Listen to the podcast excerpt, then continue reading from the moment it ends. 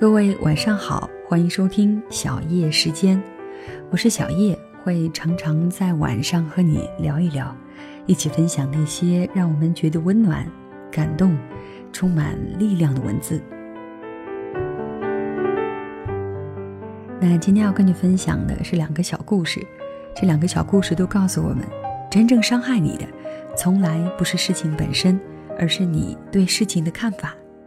要想让自己免于伤害，就要从乐观的视角、温柔的去看待问题。那今天要跟你分享的文章呢，题目就叫做《真正伤害你的是你对事情的看法》。作者啊，作者题目叫《提拉没有米苏》，二零一五。好的，一起来听。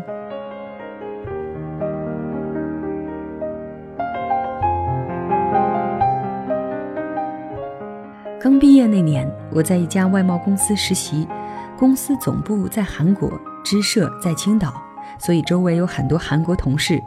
当时公司有名韩国设计师叫李元英，三十几岁，笑声爽朗，性格直率，我们都很喜欢他。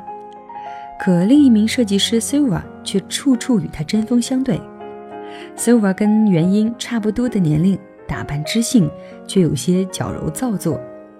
公司样品室进行样品开发时，需要按照样品的下单时间来安排出库时间。他经常下单晚，却要求出库时间早。工人完不成任务，他就跑到样品室，用嗲声嗲气的语气跟部长好说歹说，每次都能如愿。部长会要求工人加班加点，赶制他的样品。跟他的八面玲珑比起来，元英的直率在领导面前并不吃香。我跟元英比较投缘，我们俩关系不错。我很喜欢他质朴的性格，而且他匠心独运，设计出来的服装别具一格。才华就像太阳的光芒，是挡也挡不住的。有天，他精心设计出一款裙子，我看了设计图纸，裙子着色为浅蓝，大大的长摆收腰，扣子旁是一片印花小刺绣，清新自然。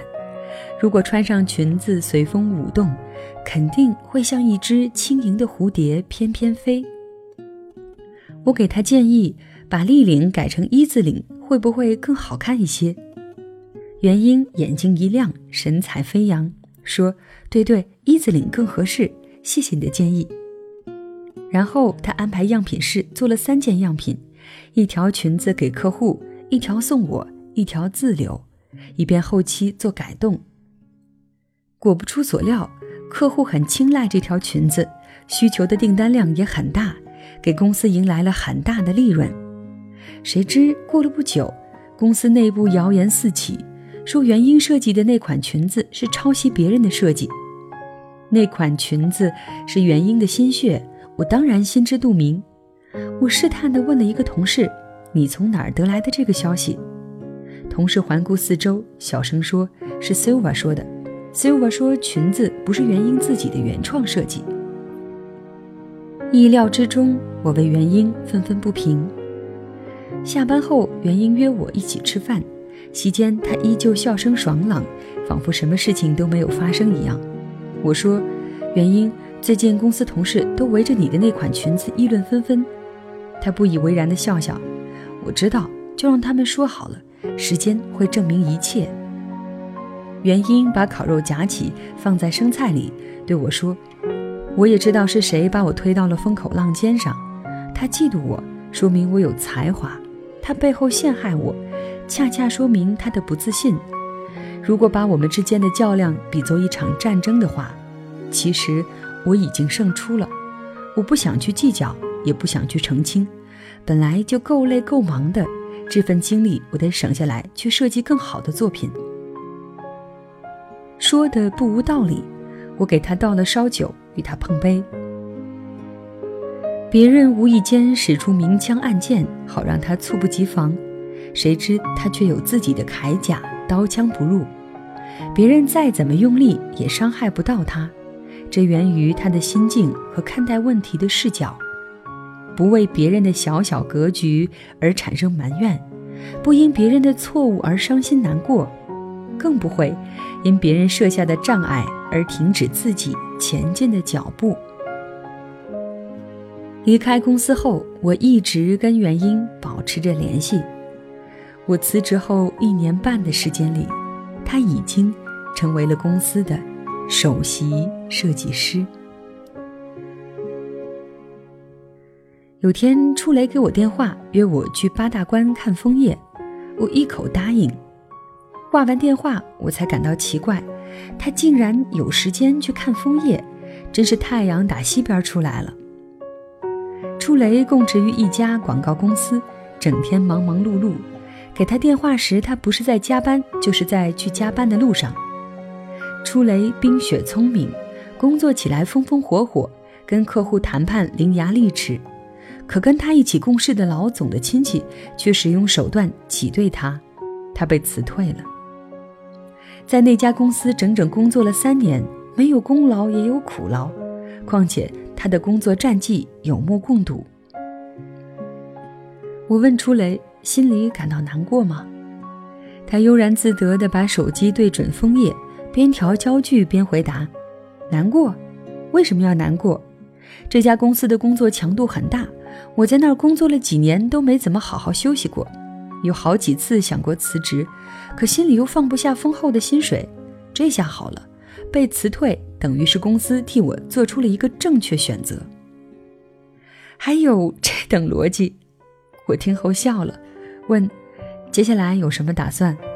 他说：“我先回老家好好陪陪家人，再去欧洲边游玩边考察学校，计划去欧洲读研。”后来他真的去欧洲游玩了一圈，又进了德国的大学读了研究生，现在能说一口流利的德语，还是一家跨国公司的高管，待遇丰厚。初雷经常跑德国，有时帮我捎带个口红。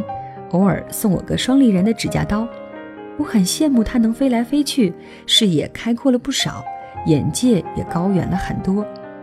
每次跟他聊天，都可以从中摄取很多新鲜的事物，有些谈话内容我都写在了文字里。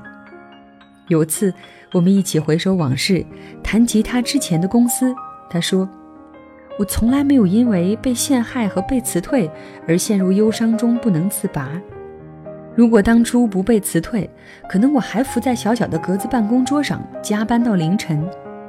正是那场无中生有，让我追逐到了更多属于自己的自由，也扭转了我的运势和职业生涯。我想起了他之前说过的那番神逻辑：世界以痛吻我，我却报之以歌。我大声歌唱，沉浸在自己优美的音乐中。所以觉察不到疼痛和伤害，我欢乐的歌唱吸引来的是鲜花、星星和飞鸟，我周围的世界就会越来越美好。张德芬在《遇见未知的自己》这本书中提及一个 A B C 理论：A 事件，B 信念想法，C 结果。书中说。A 永远是中立的，同样的 A 发生在不同人的身上，会有不同的 C 出现。就拿很久之前看过的一则小故事来举例吧。炎炎烈日的沙漠中，气若游丝的两位旅人取出唯一的水壶，摇了摇，发现只剩了半壶水。这是事件 A。在炎热的沙漠中行走，命悬一线，半壶水是救命的。这时，信念起到了一个举足轻重的作用。一个旅人说：“哎呀，好糟糕，我们只剩下了半壶水。”这是 B 一，他因为只剩半壶水而灰心丧气，破罐子破摔，最终命丧沙漠。这是结果 C 一。另外一位旅人却高兴地说：“哇，真幸运，我们还有半壶水。”这是信念 B 二。他因为还有半壶水而重燃斗志，一鼓作气，最后死里逃生，这是结果 C 二。其实，人生中有好多事情，就像那半壶水一样，换个角度看问题，就有不同的答案，不同的心情，不同的人生。有句话说，真正伤害你的，从来不是事情本身，而是你对事情的看法。要想让自己免于伤害，就要从乐观的视角，温柔的去看待问题。如果你立在天寒地冻的冬天，不要悲观，继续奔跑。冬天来了，春天还会远吗？如果你处于大面积的阴影里，不要失落，转身回头，阳光肯定就在你的身后。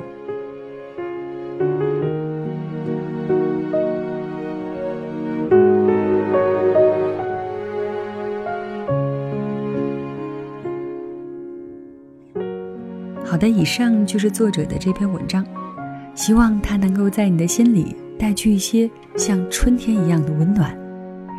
谢谢你的收听，我是小叶。如果你想要收听到我更多的节目，欢迎你在喜马拉雅搜索“小叶三二一”，或者在新浪微博找到一丛蓝给我留言。另外呢，你还可以在微信公众账号搜索“小叶时间”的全拼，就可以收听每期节目，看到节目当中的文稿了。那今天的内容就是这样。小叶在这里跟你说晚安。